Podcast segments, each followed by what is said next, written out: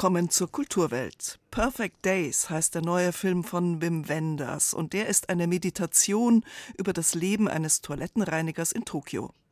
Wenn du durch die Hölle gehst, dann geh weiter. Briefe inhaftierter Frauen in Belarus. Wir sprechen mit der Herausgeberin Cordelia Dvorak. Außerdem beschäftigen wir uns im Jahresrückblick auf die Kunst mit dem Stand der Restitutionsforschung und schauen auf die Kinderbuchautorin und Malerin Marlene Reidel aus Landshut. Denn heute wäre sie 100 Jahre alt. Kultur am Morgen auf Bayern 2. Heute mit Barbara Knopf. Autos, Gitarren, Hunde, Cowboyhüte und viel Haar ist zu sehen auf den Videos des Sextetts aus Austin, Texas. Uncle Lucius hat ein neues Album herausgebracht aus dem Bauch von Amerika. Ein bisschen Southern Rock, Blues, Amerikaner und Rock'n'Roll. Platin haben sie erreicht und sich aufgelöst, um jetzt nach fünf Jahren wieder zu erscheinen. Like it's the last one left.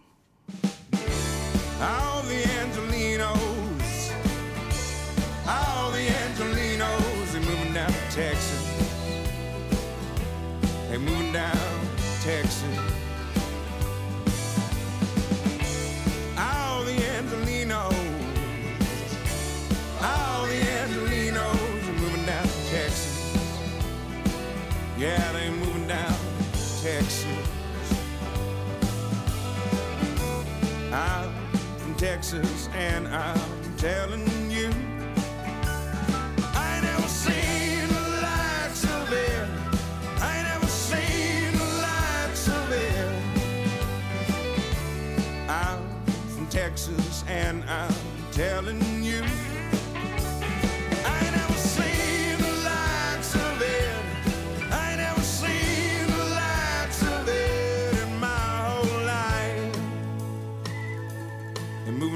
Texas with a bird with a lights.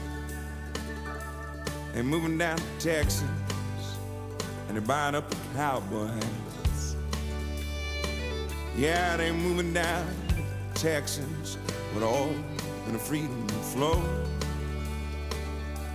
They're moving down to Texas with a pony and a rodeo. Oh, oh,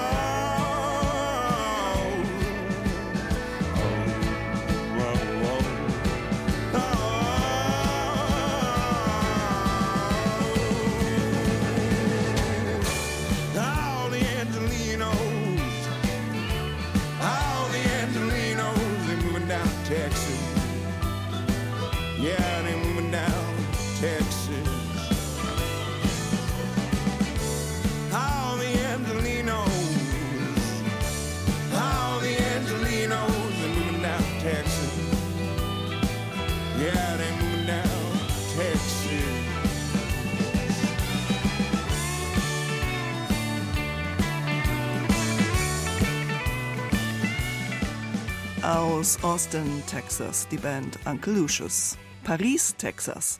Das war einer der meisterlichen Filme von Wim Wenders. Sein Blick auf Amerika, auf Landschaften und Städte und den Platz darin für Menschsein und Einsamkeit.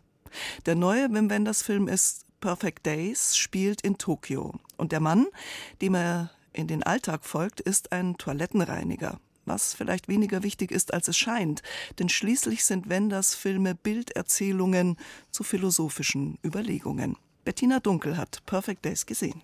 Es ist kein Geheimnis, dass Wim Wenders ein Fable für Japan und dessen Kultur hat. Bereits Mitte der 80er Jahre drehte er Tokyo Ga, einen Dokumentarfilm über das moderne Tokioter Stadtleben und den von ihm verehrten Regisseur Yasujiro Ozu, den japanischen Großmeister des poetischen Gesellschaftsporträts. Ähnlich und doch ganz anders führt Wenders diese beiden Aspekte in seinem neuen Spielfilm zusammen, seinem schönsten seit langem. Perfect Days handelt von einem Toilettenreiniger, der in Tokio ein einfaches, aber erfülltes Leben führt. Hirayama ist um die 60, lebt allein in einem winzigen Einzimmer-Apartment am Stadtrand und wacht jeden Morgen in der Dämmerung vom Geräusch eines Besens auf, mit dem eine alte Nachbarin die Straße unter seinem Fenster kehrt.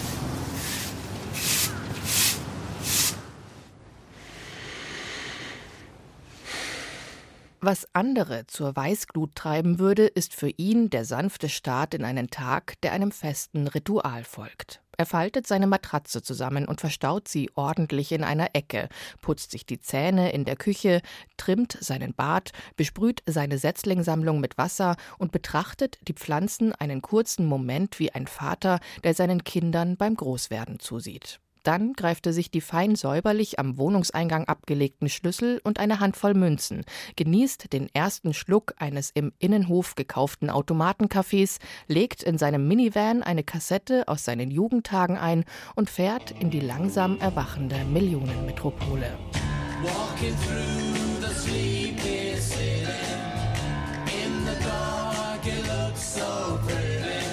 Der Blick fürs Detail und die Wertschätzung scheinbarer Nebensächlichkeiten. Wenders Hauptfigur verkörpert idealtypisch, was vielen im von Beruf und Alltagshektik bestimmten Leben verloren geht.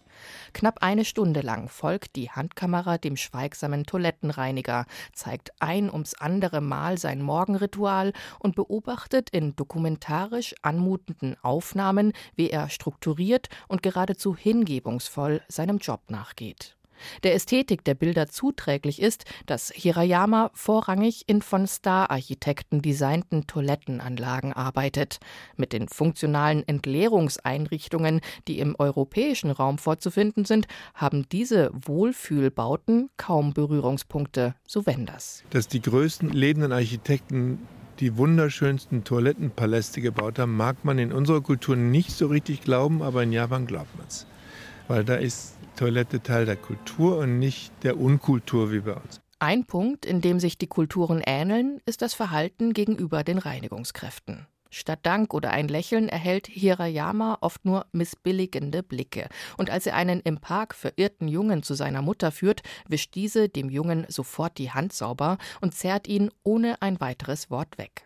In solchen Momenten trifft bittere Realität auf die märchenhafte Utopie, die Wenders zuvor mit größter Sorgsamkeit erschaffen hat. Denn in gewisser Weise ist Hirayama ein Wiedergänger der Engel aus Der Himmel über Berlin. Er ist eine alte Seele und sieht Dinge, die andere ignorieren, hilft, wo er kann, wird aber selbst nicht wahrgenommen. Er ist alleine, aber nicht einsam. Inneren Reichtum zieht er aus seinen vielen Ritualen. Warum Hirayama sich modernen Entwicklungen bewusst verweigert, wird in der zweiten Filmhälfte angedeutet. Hier taucht plötzlich eine Nichte auf, die dem Kinopublikum Einblicke in Hirayamas Vergangenheit gibt, ohne sie in Gänze aufzudecken. Was die Gespräche mit ihr jedoch unterstreichen, ist die Botschaft dieses poetischen Films, der so perfekt ist, wie es der Titel andeutet. Dass das Leben im Hier und Jetzt das Erstrebenswerteste ist. Nächstes Mal ist nächstes Mal. Das nächste Mal ist wann? Nächstes Mal ist nächstes Mal. Und jetzt ist jetzt. Nächstes Mal ist nächstes Mal. Und jetzt ist jetzt.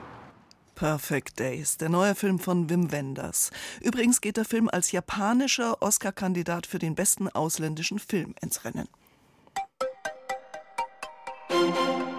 Kulturwelt. Das aktuelle Feuilleton auf Bayern 2. Es braucht nicht viel, um verhaftet zu werden. Ein Like unter einer Satire gegen den Präsidenten Lukaschenko, ein Scan der Überwachungskamera, um auf der Rückreise vom Urlaub erkannt zu werden, das Einsammeln von Müll bei den Demonstrationen, das als Aufruf zur Barrikade ausgelegt wird. Bei den Massenprotesten gegen die gefälschte Wahl des Präsidenten und Diktators Alexander Lukaschenka im August 2020 sind tausende Menschen in Belarus verhaftet worden. Manche nur für ein paar Tage oder Wochen, manche mehrfach. Manche, wie die Musikerin und Bürgerrechtlerin Maria Kolesnikova, zu elf Jahren Strafkolonie.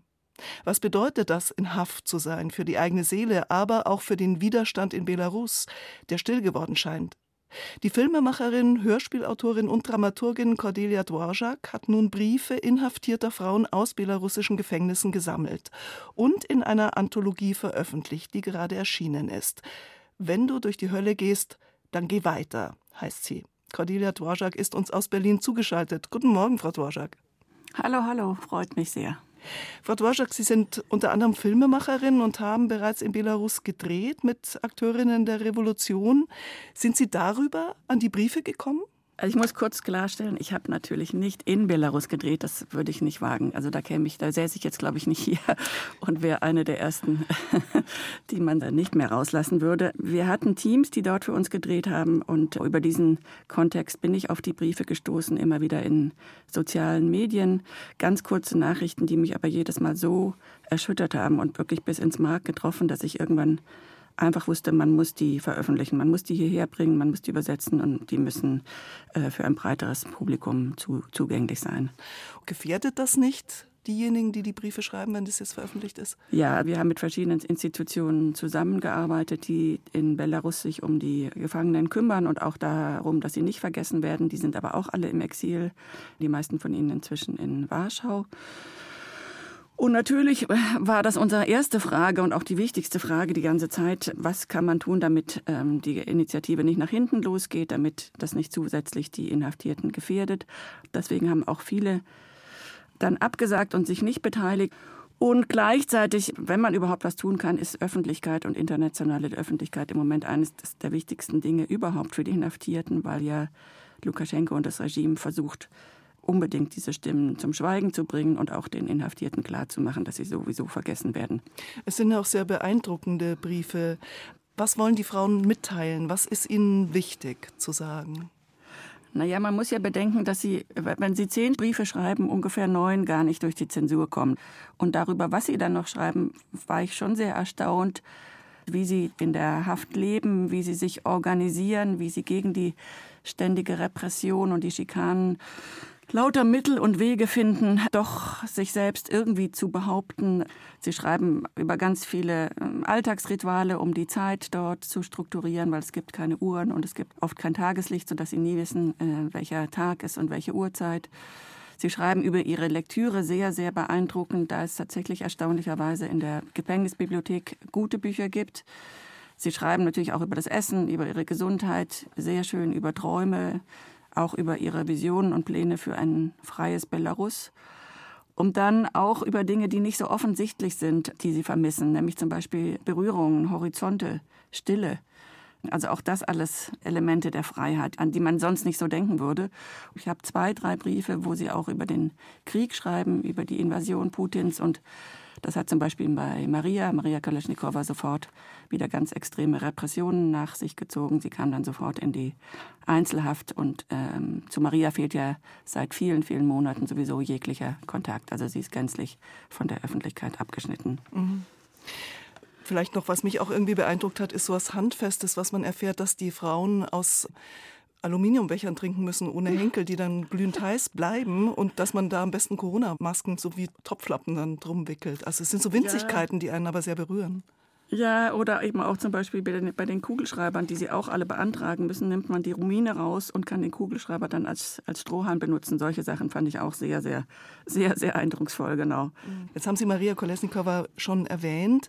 Sie schreibt sehr, sehr politische Briefe, zum Beispiel auch, dass sie die Namen nennt. Also von diesen ganzen Verhören, mhm. dieser ganze anonyme Staatsapparat, der da war, mhm. ist ein Brief rausgekommen, wo einfach die Leute benannt werden. Maria ist sowieso unglaublich. Maria versteht sich ganz ausdrücklich nicht mehr nur noch als, als Musikerin, als Flötistin, sondern auch als Politikerin, nicht zuletzt auch seit sie ja im Wahlkampfteam von Viktor Barbarica, einem der Kandidaten, benannt wurde. Und für sie ist das der Kampf für ein freies Belarus geht nun einfach im Gefängnis weiter. Man muss sehen, wie lange sie das durchstehen kann, nicht zuletzt auch gesundheitlich. Und wie gesagt, also im Moment weiß man gar nichts mehr von ihr. Also das ist sehr, sehr bedrückend. Mhm. Ich fand es eine unglaubliche Kraft, die äh, diese Frauen entwickeln und darüber eben schreiben, diesen entwürdigenden Prozeduren etwas entgegenzusetzen. Also da wird sehr oft der Begriff der Schwesternschaft auch hm. benannt.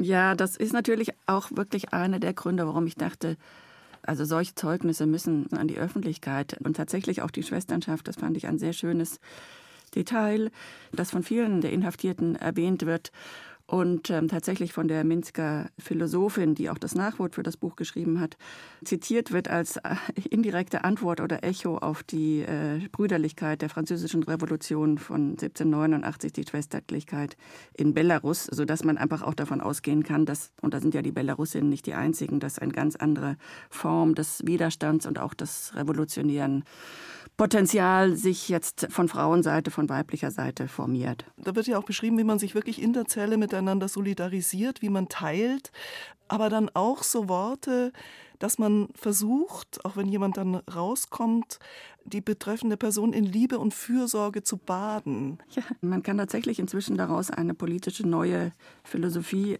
entwickeln oder, äh, oder auch Theorie, nämlich der Caring Resistance, Widerstand und Sorge. Und da auch wiederum sind die Belarusinnen nicht die einzigen. Ich denke, das ist erst bisher erst am Anfang.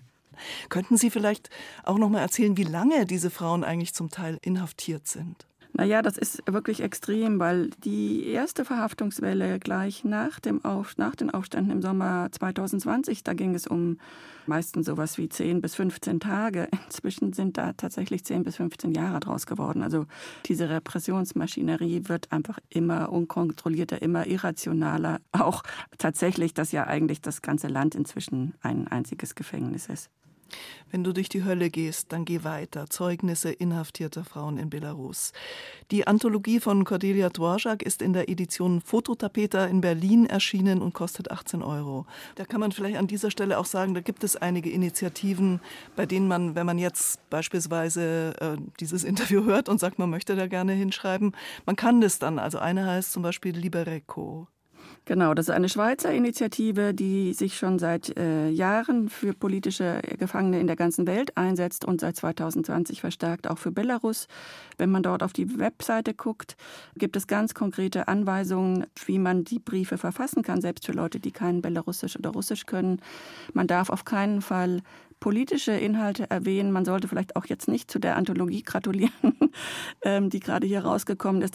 Aber man sollte unbedingt bedenken, dass es ganz wesentlich ist, für die Inhaftierten Post zu bekommen und um, umso schöner, wenn sie aus dem Ausland kommt. Frau Dvorak, vielen herzlichen Dank für das Gespräch. Ich danke auch ganz herzlich.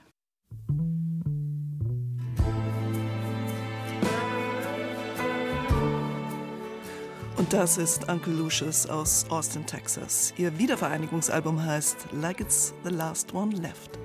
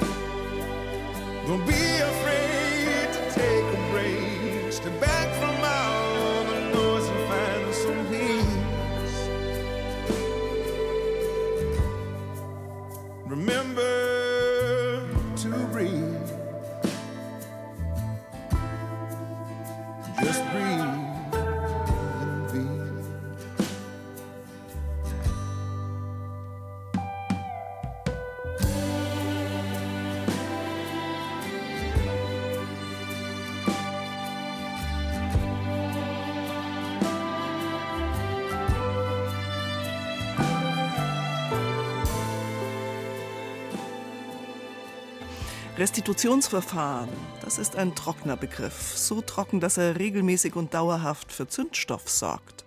insbesondere auf dem Kunstmarkt. Denn noch längst sind nicht alle Bilder und Kunstwerke restituiert worden, die in der Nazizeit unrechtmäßig erworben wurden. Aber für unseren Jahresrückblick 2023 stellte Stefan Mikiska fest, es war ein durchaus bewegendes Jahr, was Provenienzforschung und Restitutionsüberlegungen in Deutschland betraf.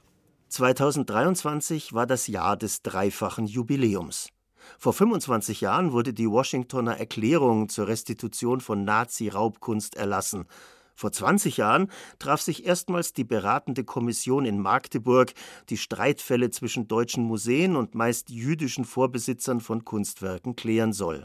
Und vor zehn Jahren kam der Fall des Münchner Kunstsammlers Cornelius Gurlitt an die Öffentlichkeit hat die große Öffentlichkeitswirkung des Falles der Provenienzforschung, der Suche nach den Vorbesitzern von Kunstwerken in Deutschland geholfen? Christian Fuhrmeister vom Zentralinstitut für Kunstgeschichte in München. Es ist ein nach wie vor relativ dynamisches Feld, aber bestimmte Impulse und auch Verbesserungen, auch infrastruktureller Art, die es zwischenzeitlich gegeben hat, sind nicht unbedingt nachhaltig und es gibt auch bereits Rückschläge. Es gab Juniorprofessoren, es gab sie, die sind auch im Abbau begriffen. Es gibt noch eine in Berlin und noch eine in Bonn. Und ob das dauerhaft bleiben wird, steht maximal in den Sternen. Christian Fuhrmeister verweist darauf, dass es immer noch keinen einzigen dauerhaften Lehrstuhl für Provenienzforschung in Deutschland gibt. Obwohl die Ausbildung von Herkunftsforschenden dringend Not tut. Man vermutet, dass zwischen 1933 und 1945 600.000 Kunstwerke jüdischen Vorbesitzern entzogen worden sind. Und davon befinden sich wohl immer noch Hunderttausende in Privatbesitz. Deutschlands führendes Auktionshaus, Ketterer in München-Riem, leistet sich vier festangestellte Forscherinnen, dazu sechs freie Mitarbeiterinnen. Agnes Thum leitet die Abteilung. Definitiv tauchen immer wieder mehrere Werke auf. Wir prüfen ja etwa 700 Kunstwerke mit Entstehungsdatum vor 1945 jedes Jahr. Aktuell sind es 15, die wir mit Verdacht auf NS-verfolgungsbedingten Verlust in der Tiefenrecherche haben. Wir prüfen die relevanten Datenbanken. Und wenn es dann dort eine Verdachtssituation gibt, dann schlagen wir Alarm in der Tat. Das heißt, wir sagen dem Einlieferer Bescheid, der Geschäftsleitung Bescheid und das Werk wird erstmal aus der Auktion herausgenommen damit wir dann eben weiter Zeit gewinnen, das Hamsterrad anhalten, das im Auktionswesen ja immer dreht normalerweise und eine Tiefenrecherche anschließen. Die acht größten Auktionshäuser in Deutschland lösen immerhin im Schnitt 25 solche Fälle pro Jahr.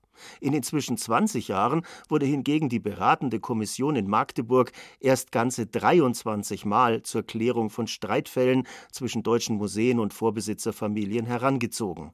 Das liegt daran, dass stets beide Seiten einem solchen Verfahren zustimmen müssen. Deswegen wurden 2023 die Rufe nach einem Restitutionsgesetz laut, das das Verfahren vereinheitlichen würde. Es könnte den Erfolg des Kulturgutschutzgesetzes beim Handel wiederholen, meint Stefan Klingen vom Zentralinstitut für Kunstgeschichte München. Da macht sich was bemerkbar, eben das Kulturgutschutzgesetz, dass der Handel dazu verpflichtet ist.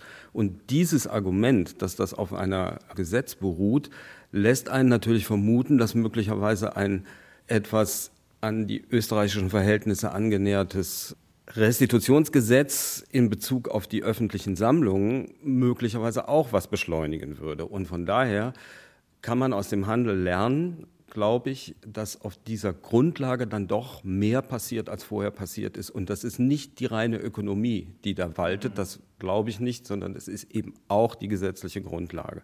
Deutschland braucht wie Österreich ein Restitutionsgesetz, meint Stefan Klingen. Und Christian Fuhrmeister hat noch eine ergänzende Idee. Der Staat könnte alle Raubkunst-Zweifelsfälle aus Privatbesitz bis zu ihrer Klärung aufkaufen und so dem Zeitdruck des Kunstmarktes entziehen. Das ist ein schon öfter diskutiertes Modell eines Fonds. Man hat einen, ich nenne das jetzt mal Sachverständigenbeirat, der sagt, es gibt problematische Werke. Das ist im Moment nicht zu klären, man weiß es nicht, aber der Staat übernimmt selbst die Verantwortung, nimmt diese Werke vom Markt, nimmt sie, kauft sie, erwirbt sie vielleicht auch von Sammlern, die sie verkaufen möchten und in Ruhe klärt man das und kann sie dann ja nach Erfolgterklärung wieder veräußern. Ein Rückblick auf das Kunstjahr 2023 und den Stand der Restitution. Wie soll man sich einen glücklichen Menschen vorstellen? Vielleicht wie Marlene Reidel, obwohl es ihr nicht in die Wiege gelegt worden war 1923 als ältestes Kind von Landarbeitern. Aber Marlene Hartl, wie sie noch hieß, bevor sie den Bildhauer Karl Reidel traf, machte nach der Volksschule eine Keramiklehre und wurde dann Malerin. Außerdem entstanden Kinderbücher wie Kasimirs Weltreise, die sich neben Janosch und Tomi Ungerer behaupten können und internationale Bestseller wurden, von Japan bis in die USA. Heute wäre Marlene Reidel 100 Jahre alt geworden. Philipp Kunschner. Es ist ein unscheinbarer Bau im beschaulichen Oberganghofen bei Landshut. Von außen ist kaum zu erkennen, dass sich hinter der schweren Eisentür eine andere Welt eröffnet. Die Welt von Marlene Reidel. In ihrem Atelier bei Landshut erinnert heute noch alles an sie. Hier hat sie gemalt, geschrieben, illustriert und so weltweit Bekanntheit erlangt. An diesem Dezembertag strahlt die Sonne durch die bodentiefen Fenster und damit strahlen auch Marlene Reidels Bilder von der Wand. Sohn Franz erinnert sich. Die war sehr introvertierte Person, sehr zurückhaltend, war sehr viel alleine in ihrem Atelier und wir waren draußen und haben gespielt. Festlegen auf einen Stil lässt sich Reidels Werk nicht. Sie malt Stillleben von Flaschen und Gläsern, fertigt Linolschnitte an, illustriert Wimmelbilder. Ihre Kinder sind es, die Marlene Reidel inspirieren, als Malerin, vor allem aber als Autorin. Es entstehen unzählige Geschichten, veröffentlicht in mehr als 100 Büchern. Wie sie entstehen, hat Marlene Reidel vor 40 Jahren im Gespräch mit ihren Kindern beschrieben. Erst waren so Erinnerungsfetzen, die habe ich ausgebaut. Dann habt ihr wieder was dazugegeben. Und so sind es unsere Geschichten geworden. Es sind Erfolgsgeschichten grenzenlos. Kasimirs Weltreise preisgekrönt in New York, Anna und die Weiherhex ausgezeichnet in Tokio. Geschrieben wurden sie alle daheim bei Landshut. Die Charaktere sind oft ihren fünf Töchtern oder ihrem Sohn nachempfunden. Wenn Sie heute eines von Reidels Büchern aufschlagen, erkennen Sie sich sofort wieder. Das bin ich. Das bin ich. Und die allerschönste Prinzessin bin ich. Reidels Werk eine Würdigung ihrer Liebsten und ihrer Heimat Landshut. Hier verbringt die Familie ihr ganzes Leben, die Malerin und der Bildhauer an ihrer Seite. Karl und Marlene Reidel sind Zeit ihres Lebens ein bekanntes Künstlerpaar, beeinflusst von ihrer Umgebung, der Architektur und der Natur. Sie hat hier in Niederbayern gelebt und hat sehr viel daraus geschöpft. Sie hat auch sehr viele in den Linolschnitten nur alle Kirchtürme gemacht und so. Und auch die ganze Farbkomposition ist für mich, wenn ich so schaue, Herbstlaub und das Grün. Ich bin letztens mal durch die Landschaft gegangen und habe lauter Marlene-Bilder gesehen. Ein exaktes Abbild der Wirklichkeit sind diese Marlene-Bilder jedoch nie. Nach dem Krieg entdeckt sie im Studium den Impressionismus für sich, verbindet in ihrer Malerei fortan Umwelt und die eigene Fantasie. Was sie sieht, vielmehr aber, wie sie ihre Umgebung sieht, erklärt Tochter Antonia. Meine Mutter hat einfach wahnsinnig viel Fantasie gehabt und hat äh, jedem den Mut gegeben, selber Fantasie zu haben. Mit Fantasie, so Marlene Reidel, könne sich jedes Kind eine eigene Welt erschaffen, auch die Erwachsenen, man muss sie nur lassen. Dabei helfen können Reidels Illustrationen, die bis heute im Landshuter Kasimir Museum zu sehen sind oder nach Vereinbarung im Künstlerhaus Reidel in Oberganghofen. Marlene Reidels Werke, Erinnerungen an eine Künstlerin, die heute am 20. Dezember 100 Jahre alt geworden wäre. Und zum 100. Geburtstag ist der Malerin Marlene Reidel eine Ausstellung im Kasimir Museum in Landshut gewidmet.